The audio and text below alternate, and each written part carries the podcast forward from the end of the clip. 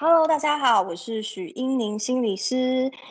哇哦，今天是我们第二次邀请到了 Joyce，呃，婉柔，她是若你创办人之一。若你是一个平台，那在上一集当中，其实我跟她讨论了非常多关于女性的一些呃生育方面的焦虑的议题。大家有兴趣的话，可以再去听一下我们的上一集哦。那同时呢，也要跟大家介绍一下若你这个平台。呃，这个平台呢，其实是蛮新的。那它其实是着重在呢这些女性的一些呃听众跟阅读者，让大家来看看，就是说其实女性在面对不管是成家、生育等等哦，会遇到的一些压力，还有一些疑难杂症，可能会觉得说，哎，是这市面上有很多种不同的一些资讯来源，可是当我真的需要的时候，我却不知道有哪些讯息是比较可以相信的，或者是说有没有一些过来人的经验等等，可以作为一些参考。那所以 Joyce 呢，他们就在这样子的一个出发点上成立了一个平台，叫做若你。那呃上一集当中，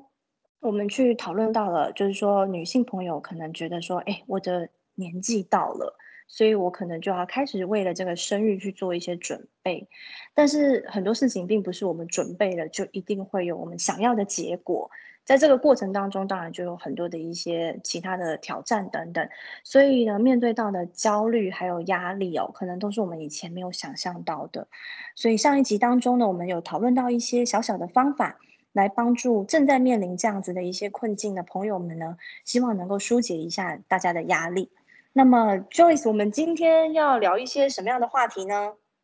好，今天呢，很高兴再次可以跟心。英灵心理师就是再次的聊天哦。那上一集我上一集我们提到了非常多女性在备孕过程当中承受到了压力，但这个压力其实不只有她一个人，所以她老公可能是她身旁就是接受她情绪宣泄的垃圾桶，可能她就是第一个对象。先找老公。那我今天想要先跟大家谈谈，就是说老公，我想要先问一下心理师，就是说在备孕过程当中，老公这个身份，他面对老婆的压力或是情绪的变化，他应该要怎么样应对呢？嗯，老公这种生物啊，不是，我想很多听众朋友都会觉得，天哪，真的是。有的时候真的是觉得好像这个老公哦，怎么有的时候是一开始的时候想说，哎，我们有共识，结果后来怎么突然之间就变得只有我一个人，好，我一个人在辛苦的为这件事情所做努力。我觉得很多女性朋友到后来可能会有发出这样子一个想法。那其实老公如果听到了这样子的一个抱怨，其实也觉得蛮委屈的，因为觉得我哪有 OK 很多的。很多的伴侣哦，其实来到我面前的时候，都会变成是大概这样子的一种一种氛围哦。那女生觉得真的是我好辛苦，然后所有的呃不舒服，或是所有的舟车劳顿，所有的精力，其实都是我在承担。然后我的老公好像可能是呃有陪伴，或是说可能是这个费用都是由他来负担等等。可是其实是完全不同的两码子的事情，所以就开始渐渐的，其实。夫妻之间会遇到很多的一些呃实际上的一些困难哦，那 很可惜的就是老公这时候的心态可能真的是，不然我能怎么样？我也没有办法代替你，OK？所以即使你说的都对，没错，都是你在承受这些不舒服，但是我也很尽力啊。好，所以呃，通常在伴侣之商当中哦，我们很容易看到一个最主要的一个问题来源就是各说各话。OK，各自有各自的一个立场，还有各自有各自的感受，所以两个人如果他们在这个过程当中已经发生这样子的一个状态的时候，呃，我们就可以知道，其实他们是没有交集的，他们在感受这个层面上是没有交集的，所以他们很容易会感觉其实是孤军奋战。然后女生当然会特别的强烈，因为女生身体在你身上嘛，甚至到你怀孕之后，还有很多人有这种感觉，你会觉得每天都是。身体在告诉你，你很辛苦。可是其实很多的男性哦，其实他如果出了门去工作，他其实没有办法马上把那个感觉跟他远方的太太哈连在一块，这都是常见的状况。OK，所以呢，其实如果说呃夫妻或是伴侣之间有遇到这样的状况的时候哦，我其实有呃两个很重要的建议要给大家哦。第一个呢是一定要有你们自己的。就是一个求救关键字，OK，这个求救关键字的这样的一个小工具，不是只有在备孕或是怀孕的过程，甚至是如果说现在的听众朋友当中有人是还没有结婚，但是你有一个伴侣，你有一个对象，那甚至是你们已经组成了家庭等等，我觉得都是可以拿出来使用的一个工具。就是当两个人的关系哦，你开始觉得 OK，可能跟你想要的理想不太一样的时候，或者是当你们最近的吵架哦，你们最近的摩擦让你感觉非常的委屈、非常的愤怒的时候。那你们就要使用你们原本就先讲好的一个求救关键字，OK？那个关键字可以是任何一个字，那有些人可能是一个他们之间的暗号，有可能是一个他们觉得听起来会觉得比较舒服的字眼。好，譬如说哦，抱抱，OK？那有时候求救关键字又不能太肉麻，因为如果你们在大街上吵架，哈，不太适合在大街上大喊说抱抱，OK？好，所以大家的求救关键字可能不一样。但是它其实就是一个我们两个人都知道的一个讯号。当我们知道有一个人提出这个讯号的时候，两个人一定要马上放下原本坚持的事情，然后原本在吵的事情，原本自己的成见等等，原本原本真的是已经吵到不知道有什么结论的事情，先放下它，然后先冷静，甚至是要先离开现场都可以。这是第一个叫做求救关键字。这个建议非常好哎，因为我虽然没有在备孕，但是其实我的那个金钱症候群蛮严重的，就是一个月我在排卵期那几天，我真的看到谁都不顺眼，所以我看我男朋友就是在找他茬，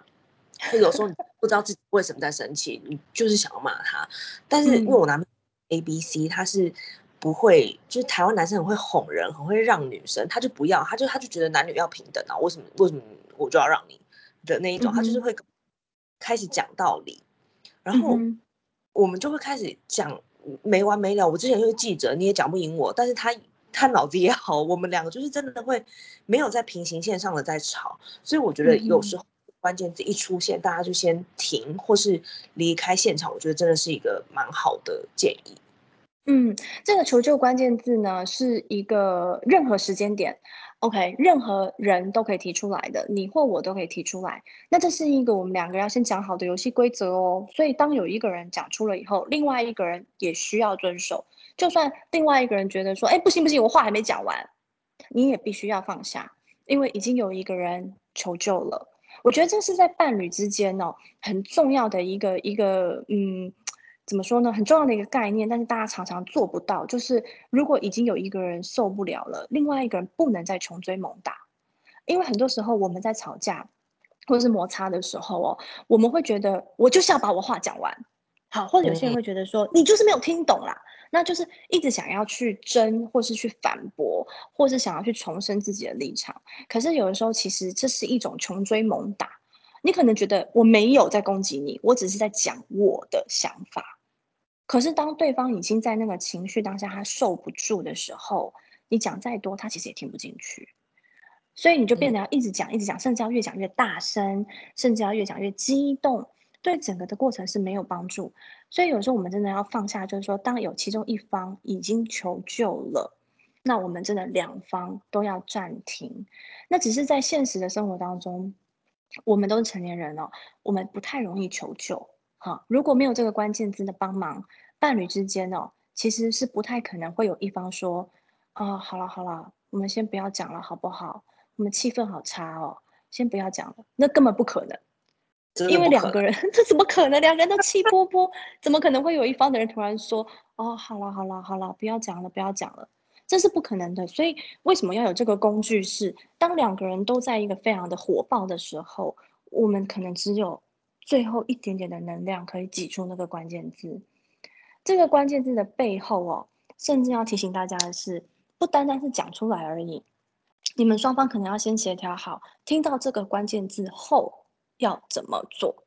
如果对你们有帮助的是立刻拥抱，OK，那你就讲好。只要有人讲出来了，不管你脸再怎么臭，不管我们现在在大街上还是在家里，我们就是抱。或者有些人就是说，没有吵完了以后，你不要碰我。所以当我讲完关键字之后，请你让我离开现场，啊，你也不要来追。好，如果是这样的话，彼此讲好了，那就是讲完关键字之后，大家就和平的离开现场。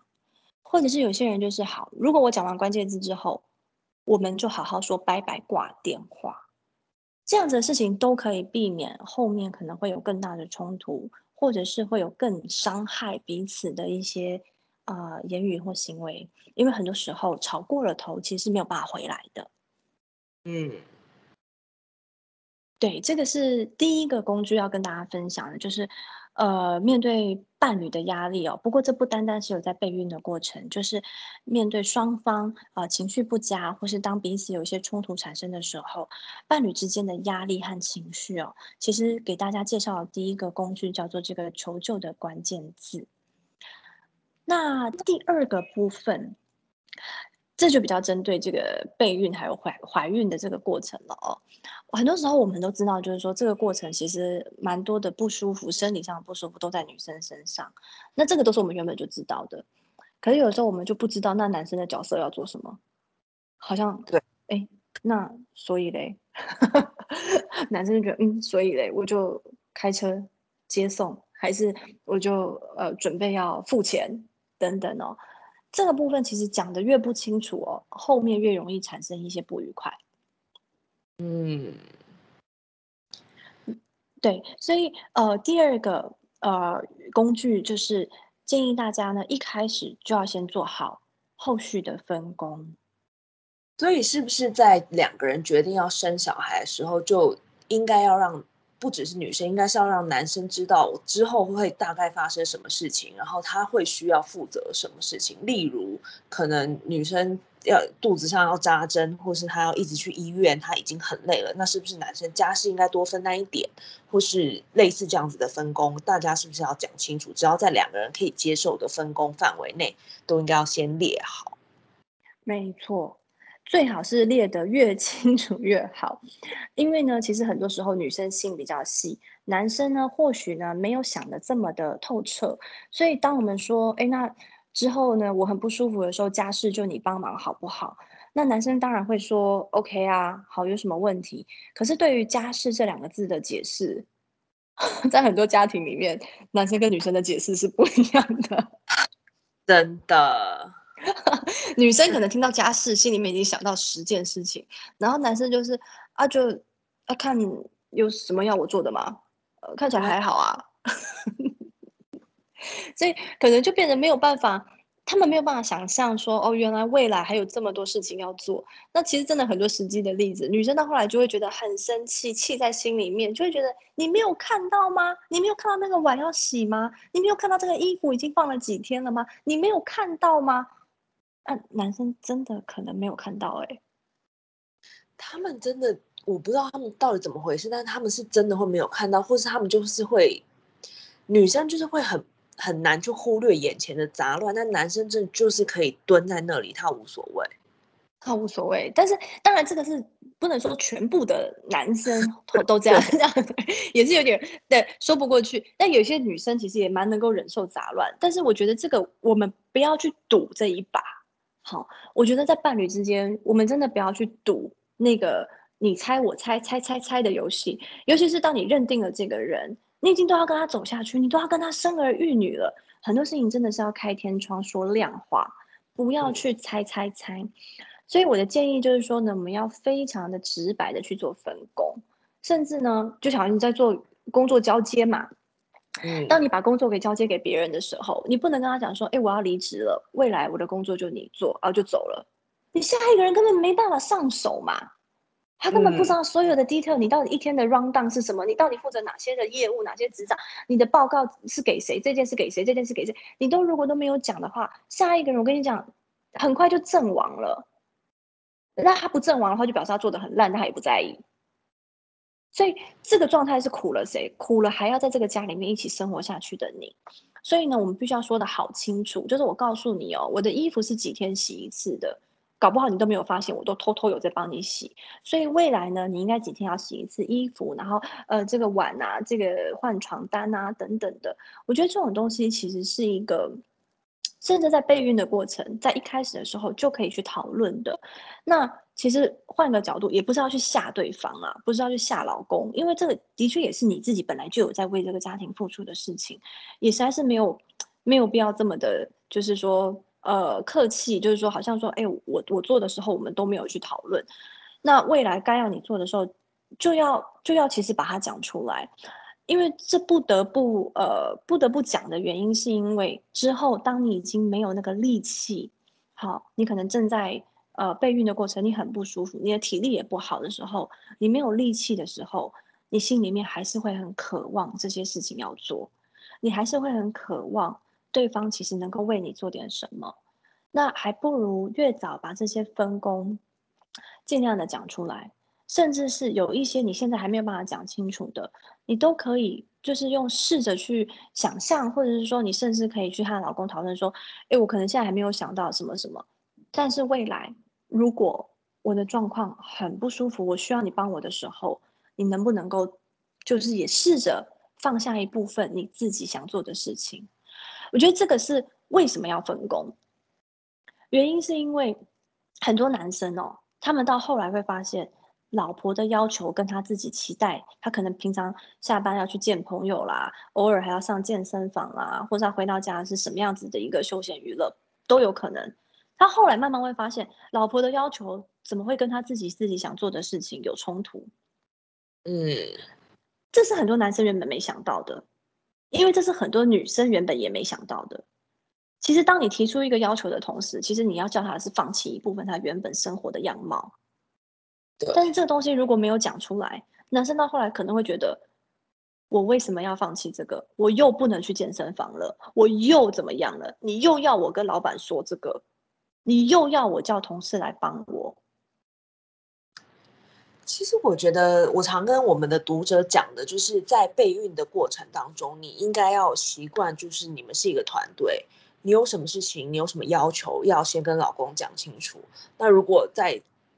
备孕的过程当中，你觉得有哪些不足的，一定要保持随时沟通，因为其实生小孩完全，当然苦是妈妈在苦，但是生小孩不是只有女生一个人的事情，所以两个人夫妻一定是要是一个团队，然后要让这个团队顺利运作，就是要沟通。那你一定要勇敢去讲出来，你需要分工你就讲出来，你需要求救，你需要更多的帮助，你都应该要马上讲出来才对。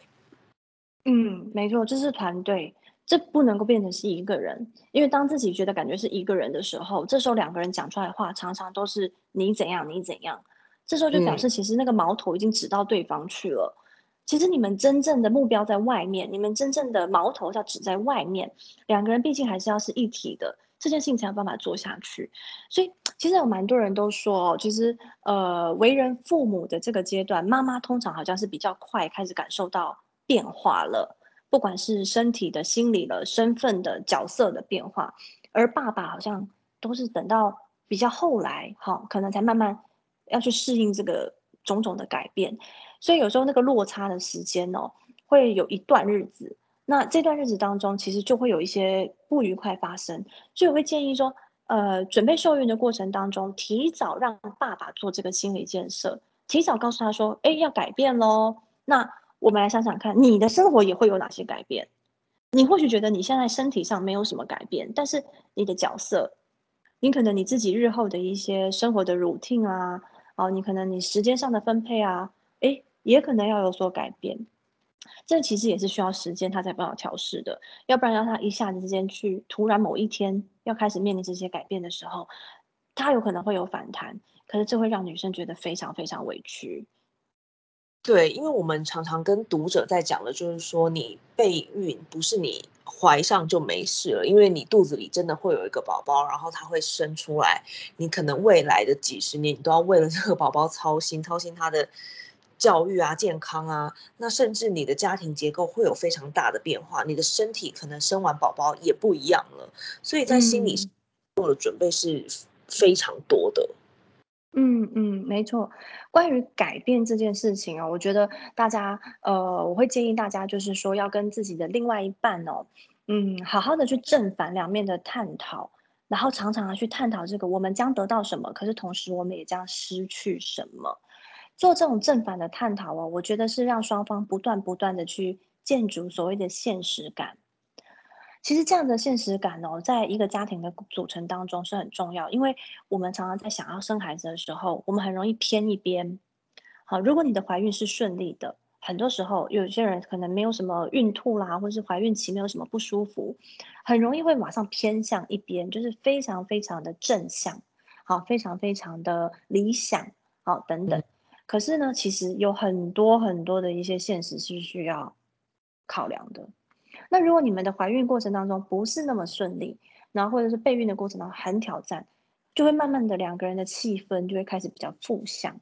那这时候其实你知道一加一有时候会大于二，两个人就会更负向。所以嗯一定要让双方常常是正向、负向、正向、负向的一起去讨论。那彼此可以提醒对方哦，就是可以跟他讲说：“哎、我们最近好像气氛都不太好，我们可不可以说一下，我们到底为什么要做这件事情啊？是不是有一些比较正向的事情？是不是有一些正向的原因让我们要做这个？不然我们干嘛这样啊？”然后透过这样子去谈，或是透过一起去做一些正向的事情，两个人一起去做我们都开心的事情，甚至是两个人都去吃我们喜欢吃的东西。其实两个人的生活在怀孕的过程，或是甚至未来都一样，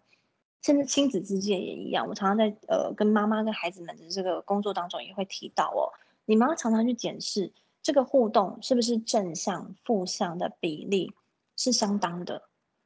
如果说充满的都是负向，或者充满的都是偏太正向的部分，那其实它是会失衡，就表示说，哎，你们没有在一个比较现实的状态上面去去去去呃持续这样子。所以面对改变这件事情，我们要练习跟我们的队友就是蛮坦诚的啊，然后嗯也是蛮蛮啊频繁的去讨论正向和负向的一些事情。那但是我们不不得不承认嘛，我们一定会失去一部分的自己。大部分人在备孕甚至生产之后，就常常会开始觉得，哇，我好像不是以前的我了。就 o 应该有听到很多类似这样子的一些言哦，论，甚对不对？甚至有妈妈会后悔，就是嗯觉得真的牺牲太大了，或是就是心理上她可能对职场啊还有很多的遗憾啊什么的，所以有些人是会后悔的。所以我真的是跟大家就是一再的要强调，就是说生小孩这个决定你是必须要想清楚的。那嗯你会失去的非常多，那失去绝对不是只有女生一个人失去，所以你在怀孕的过程当中，你有什么妈妈教室啊，或是妈妈的课啊，老老公一起上都可以，因为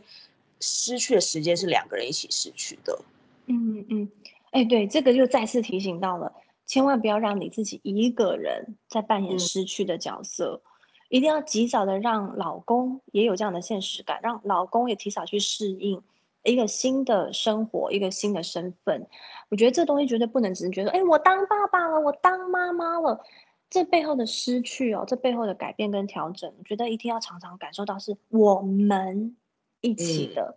我们一起去失去，一起去调整，然后一起去改变。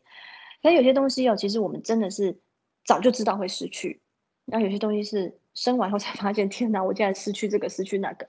OK，所以你未来一定会发现你失去更多。那那个未来再想没关系，未来再来操心。可是你现在就已经知道你会失去的东西，现在就尽可能的把握当下。就如果你还没生出来之前呢、或是你正在准备怀孕的过程当中，如果你已经料想得到未来你会失去什么，你就尽量的把握当下，珍惜当下。你觉得你现在身材很漂亮，就去拍照，就去留念。你觉得你怀孕的过程很值得记录，你就拍照，就留念，就多出去走走，多跟朋友聚会。你觉得你未来没有时间了，现在就去做。你现在如果还没怀上，正在努力，你想干什么你就先吃，你先做什么，在合理的、在可以的范围之内，我觉得要好好的让自己觉得这段过程当中不能够太勉强自己，不能够太委屈自己，因为这个过程它必须要是一个你能够坚持的事情。如果你觉得非常的委屈，非常的绑手绑脚，会影响你那个坚持的动力，你知道吗？对，我觉得在面对很多委屈或是牺牲或是失去的东西的时候，当然那个东西失去了，它它就是失去了，你也抓不回来了。所以我很常跟跟我们的读者就是说，失去没错，但是你也得到了，你得到了一个新生命，然后你可能得到了一个就是你真的没有孩子之前你完全体会不到的感受或是成长，所以可能也要多看看可以得到的东西。嗯嗯嗯，得到真的是一个非常大家都会看得到，就是说你得到的是一个新生命。你得到了一个全新的感受等等，这得到是非常的真的。那我觉得那个得到的过程，当然付出了非常非常多的努力和代价。所以我觉得就是外人看到跟自己知道的绝对都是不一样的，你自己才会知道你自己真的得到了什么，然后那个是你辛苦过来，然后甚至最重要的是你要想象的是你们一起想要的过程。所以我觉得那个得到哦，要把那个得到的感觉一直不断往前延伸。所以在这边其实想跟大家分享的最后一个想法是说，当你有一个你觉得适合一起过下去的伴侣，然后你们有得到了一个共识，决定要共组家庭，想要有小孩的时候，我觉得你们想要的东西是一个多的嘛，就是你想要再制造一个新生命，你想要拥有更多、更多的身份、更多的互动的时候，我觉得你们要把这样的想法切割切割成哦，就是说有短期、中期。跟长期的计划，因为那个嗯得到不是一次性的，不是哦，一次哦得到，OK 好 check，不是这样的。事实上，他是一个塞不回去的一个孩子嘛，所以嗯有时候我们要把它看得更远。其实看得更远的这件事情，意味着哦，我们不见得 OK 两年内就会怀上，或者我们不见得是两个月内会怀上。所以我们要知道，我们两年内的计划，我们五年内的计划，还有我们十年后的计划。这东西其实是要让你的得到不断的延续。可能我们真的怀上的话，我们五年后，我们可能可能需要一个新的地方，因为我们不够住，或者是十年后，我们要开始考虑到孩子的下一步、下一个阶段，这些东西都是得到背后的很多很多的延续。那其实对于很多备孕过程当中的呃妈妈来说，可能还没有想那么远，但是我觉得这是必要的哦。因为有时候你甚至在这个过程当中，你要想一下，如果五年后还没有怀上的话，那五年后我是不是要调整我们的计划？这其实也是在设定短期、中期、长期计划里面一个蛮重要的一个功能。没错，有时候我也会提醒或是鼓励我的读者说，这个得到不一定是你看得到的得到。很多人会觉得我的得到是我真的有小孩，我才是得到了。可是有时候，嗯英文有一句话就就是 "It is what it is"，你得不到，你你就是没有办法怀孕嘛。那难道你真的没有得到东西吗？其实也不一定。你你在这个过程当中，你可能可以感受到身体的变化，或是你的想法有改变了，或是你吸收到了很多医学的知识，或是甚至你。心态改变会去愿意接受领养一个新生命，这些都是不一样的得到。所以有时候不一定要怀上孩子才叫做得到。嗯，没错，就是得到有时候我们会觉得蛮蛮有一个太呃窄化的一个想法，或者说得到的时候我们会觉得蛮有一个时间压力的一种得到，或者是说那个得到是有点太具象、太具体的一种得到。但其实以一个孩子或者一个生命而言，它其实是一个很长很长的一个延续。OK，这个孩子你一旦得到之后，它是一个很长很长的一个一个一个生活的改变，一个模式，甚至也是一个很大的代价。但是如果真的没有得到这个孩子，那接下来你可能会得到不同的东西，这可能可以先把它想一想，然后就不会觉得那么的慌乱，也不会觉得那么的迷惘，就是说，哎呀，那没有得到，没有得到，那接下来呢？那我的世界呢？我们的婚姻呢？OK，其实就是这样啊，接下来就会有不同的发展。那很多时候，因为未知对人类来说是可怕的。很多时候，其实不管了，就算现在的疫情啊，什么都是，我们都是因为未知而觉得焦虑。所以，当我们知道的越多，好，我们计划的越详细，其实我们的焦虑感其实就会降低很多。对，其实这就回到我们上一集有也有讨论过的，在备孕的过程当中，它就是一个你生命的决定。那你生命当中要做这么多重要抉择的时候，你应该要有短期、中期、长期的计划，设定一个怎么说停损停损点。那你嗯。你在资源跟期望都不够的时候，你是不是会有别的选择？所以我我真的很赞同你把越详细的计划、越长期的计划都想好之后，你自己的焦虑可能也会减少一点。嗯嗯，对，其实备孕这件事情真的很辛苦哦。不管说我们是自发性、自愿性的要做这件事情，或者是我们觉得好像该做了，OK，所以我们就慢慢的开始着手找资料也好啦，啊，或者是说询问身边的朋友也好啊，它是一个非常大的工程，不管是在费用上面，呃，时间精力上面，我想最大的应该是心理上面的负担。这件事情如果真的做了，而且真的也成功怀上了，哦，那个背后其实 接踵而来的其他的负担，那个真的是没有办法说停就停。所以我觉得在开始之前，如果大家都能够有比较好的一些规划跟心理建设，当然也有比较正确而且很丰富的一些资料来源的话，我觉得对大家都是非常有帮助的。这就是呃，Joyce 你们成立这个若你这个资讯平台的一个最主要的初衷。我觉得这是一个非常棒的机会，也向各位听众朋友来介绍这个平台。大家有机会的话呢，也要上去看看若你。这个关心生育议题的一个女性的媒体平台上面，除了一些保健啊，包含还有孩子生孩子的过程，然后可能会遇到的一些疑难杂症，然后还有一些关于不孕啊、育儿啊，还有呃月子中心哦等等，那有一些专人专访的部分哦，可以让大家可能可以得到更多呃实际的故事案例。我觉得大家其实这个过程当中，其实都很需要听到一些同温层的力量。这个就是支持，好，这就是最重要的一些心理支持。我们在别人身上有时候会看到我们自己的影子，那最重要的是我们看到别人怎么度过的，也会降低我们自己的焦虑。好，所以非常谢谢 Joyce，Joyce 有没有什么东西要跟我们补充的？没有，我真的觉得听呃阴影心理师的分享，觉得真的心有一种非常安定的感觉。然后也很谢谢他愿意，谢谢你愿意跟我们读者分享这么多。因为备孕的过程当中，压力真的非常的大。那面对自己这样心理的压力跟焦虑的时候，真的再次提醒大家，我们一定要想好自己为什么要做这件事情，那不要去跟别人比较。那如果真的需要一个支持系统的话，也很欢迎大家找心理师谈谈，这样子可以分担自己的压力。真的，这是一个很好的学习经验，然后很开心今天可以跟心理师这样子做一个这么棒的对谈。谢谢谢谢 Joyce，今天真的非常的棒。那希望真的有帮到，就是听众朋友能够，呃，不管有没有真正就是说，呃，怀上孩子，我觉得这个过程当中一定要能够更能够照顾到自己哦，因为最终跟自己相处的人还是自己。我觉得这也是为什么，就是说大家这么关心女性议题的同时，其实就是在关心每一个你。好，那我们今天就到这边喽，谢谢 Joyce，谢谢，好，拜拜。